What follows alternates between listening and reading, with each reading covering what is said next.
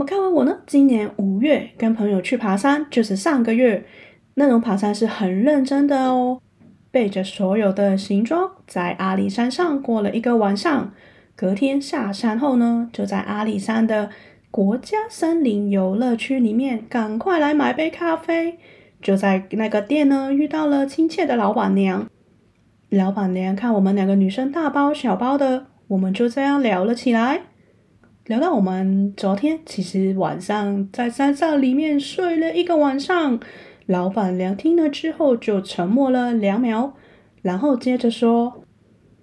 不要在山上过夜啦！我跟你们说，这个，老板娘就拿着手机边滑动着手指，然后就指着手机荧幕的照片说：“这个也是我们这边附近的新开的步道啦，也不错啊，很漂亮。去山上走走，当天来回就好了，不要过夜。”回到台北呢，我就觉得老板娘这番话一直在我心中很疑惑。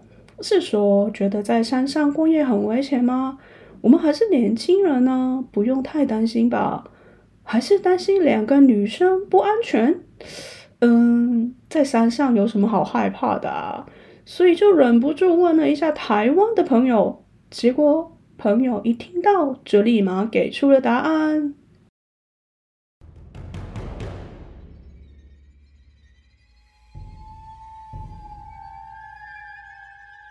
哈喽，大家好，我是住在台湾的澳门人。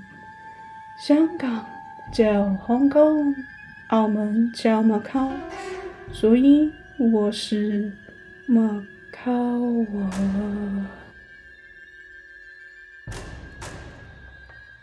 现在收听的是澳门人讲。台湾好好玩，Podcast 节目。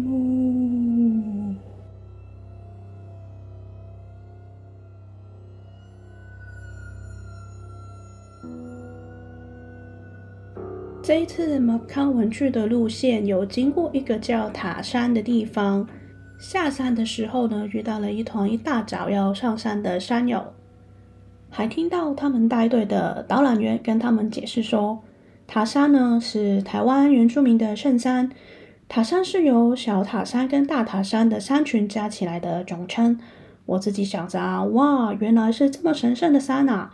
然后呢，接着导览员就说，原住民认为族人死后的灵魂会到塔山，但这个灵魂不是全部都会到塔山哦，因为只有好的、自然的。过世那个灵魂才会到大塔山，说的是自杀等等那种不自然的死亡，视为不好的，所以他们的灵魂只会到小塔山。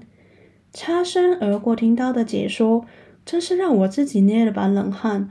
原来山上是这么多灵魂啊！还好我下山了，而且还好我没有在塔山过夜。那么卖咖啡给我们的老板娘，为什么叫我们不要在山上过夜呢？回想起来，我也有点懂了。再加上住在台湾的朋友的回答，现在明白为什么老板娘呢会沉默两秒呢？因为听到台湾的朋友回答说，老一辈啊会觉得山上有猛禽啊啦。哦，我也沉默了两秒。住在澳门的朋友，你知道什么是猛禽啊吗？魔神仔。台语的发音是“猛禽仔”，如果写成中文呢，就是“魔怪”的“魔”，神仙的“神”，男仔的那个“仔”，魔神仔。住在台湾的我是知道的，只是我出发前是没有想到，还好我什么都没有想就出发了，不然我哪里敢入夜后呢还留在山上啊？现在想想真是有点害怕呢。台湾人呢对猛禽仔不陌生，但是到底有多可怕呢？我来跟澳门的朋友来说一下，这个魔神仔到底是魔呢，还是神呢？魔神仔呢，直接翻译查询的话，你会看到它的解释是指山中的鬼魅、幽灵。所以猛禽仔是鬼吗？但是依据中央研究院民俗学研究所的研究员林教授出版的书里面说，做出了猛禽仔跟鬼的分类。结论是蒙西娜是在野外捉弄人的，而鬼则是在一个地方有人死掉以后所产生的鬼故事。蒙西娜是台湾的民间传说，相传呢，蒙西娜出没的时间是春天、黄昏，或者是下小雨的时候，而且有看过的人对她的形容是。穿着红色衣服，身高只有像五六岁小朋友的高度，而且他的身体是黑色的。现在你知道蒙西娜长怎么样喽？这应该也让你想起一部近几年的台湾恐怖电影《红衣小女孩》。这部电影呢，是改编自一个都市传说哦。那时候我看完我看了第一集的首映，然后就不敢再看第二集跟第三集了。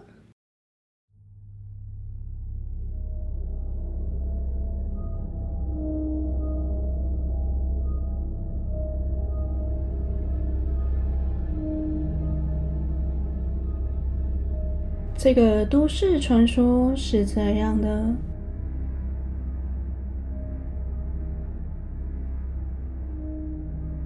一九九八年，一个家族去台中某个山区郊游，郊游的时候使用了 V8 摄影机，拍摄了大家欢乐的样子。但郊游结束以后，其中有一人不幸的过世。就在他们回看录影带的时候，发现影片中有一个他们不认识的、脸色发黑、穿着红色衣服的小女孩跟在他们的后面。于是民众就把这个影片交给了一个电视台的制作单位，希望透过这个电视的灵异节目呢，可以得到解答。当然，节目播出后造成极大的回响。直到现在，还是让人感到畏惧的一个都市传说。其实，在红衣小女孩之前，也有其他人目击过其他形态的蒙西娜，像是七十年代的传说，在玉山会出现小飞侠，玉山黄色小飞侠。相传，这个小飞侠总是穿着黄色的雨衣。把登山的人们诱导到悬崖边缘。红衣小女孩只是一九九八年发现的，但某西娜其实是存在已久。红衣小女孩只是在山里面被人看见，所以归纳为某西娜的其中一种。相传某西娜呢是会迷惑来到山里面的人，然后把他们带走。流传下来的故事是，有些人进去了山里面，再也没有出来过了；也有些人在几天后，神奇的在某个地方再出现，但却失去了那段时间的记忆。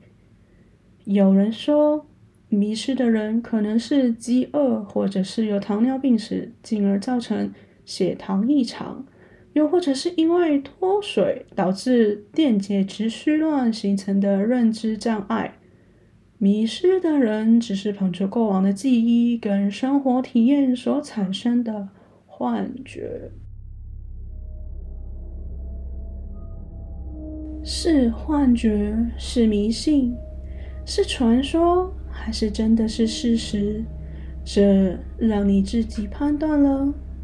蒙西娜的人类学想象一书的作者认为，蒙西娜在台湾普遍流传，是因为。台湾有很多山，而且人们对山有着诸多的禁忌。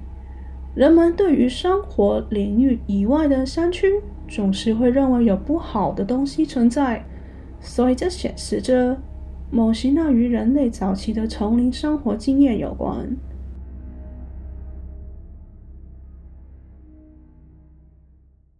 没错，台湾有很多山，喜欢爬山的朋友应该也会想挑战台湾百岳。台湾百岳指的是海拔三千公尺以上的一百座山，一百座哦，可想而知呢。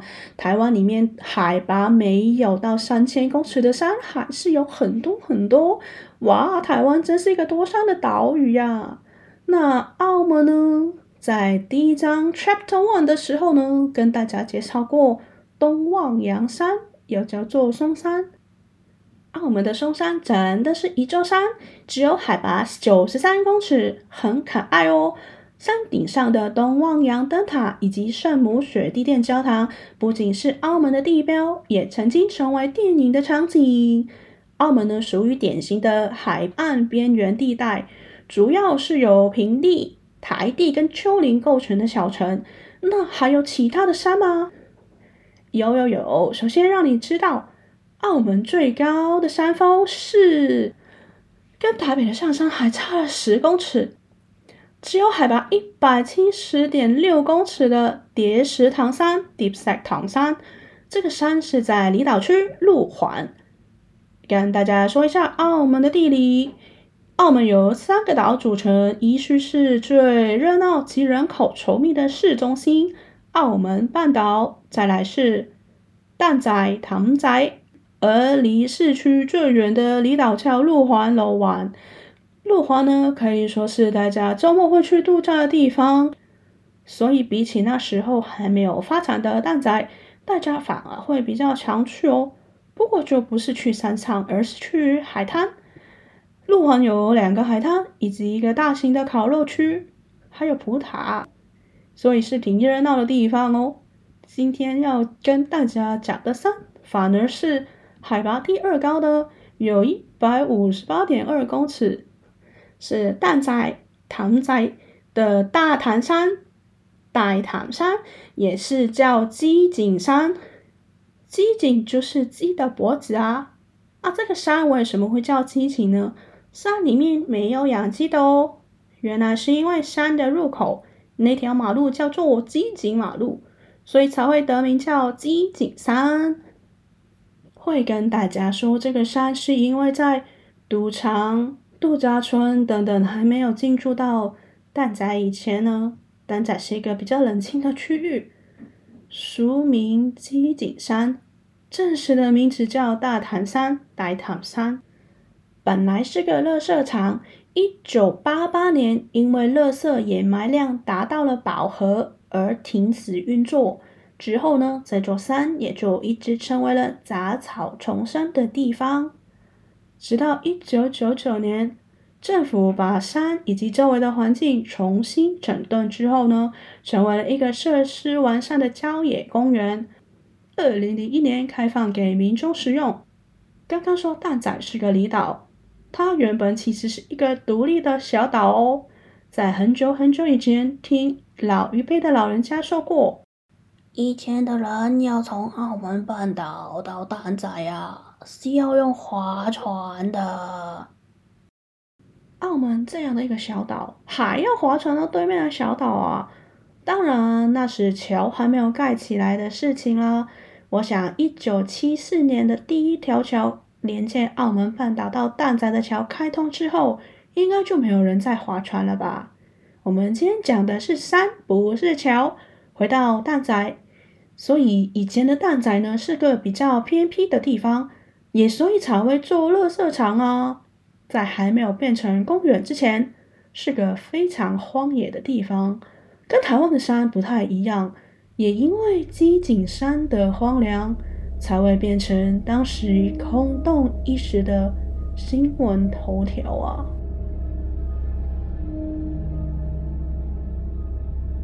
事情是这样的。一九九四年十月，负责地图绘制的公务员那天要到离岛的这个鸡颈山上工作，工作到一半，发现草丛中有一具全裸的尸体。尸体被发现的时候是脸部朝下的状态，腹部、颈部、肩部及腿部都有刺伤的伤口。还有尸体是没有双背的。当时法医研判死亡时间是六到八个小时以前。发现尸体的三天后，警方抓到了嫌犯，已是熟人所为。十天后，被害者的双背在澳门半岛的偏远处草丛里被发现。继八十年代的人肉叉烧包后，这起案件因为被害者的双背被斩掉，也成为了澳门当时史上最耸动的澳门机警碎尸案。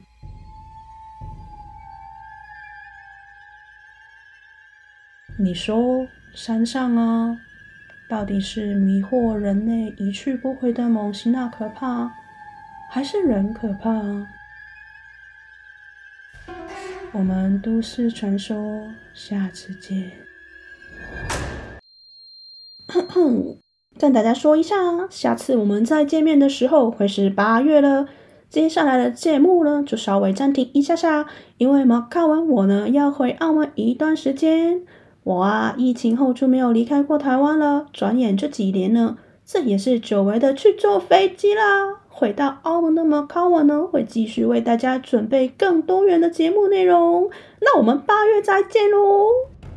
夏天好热啊！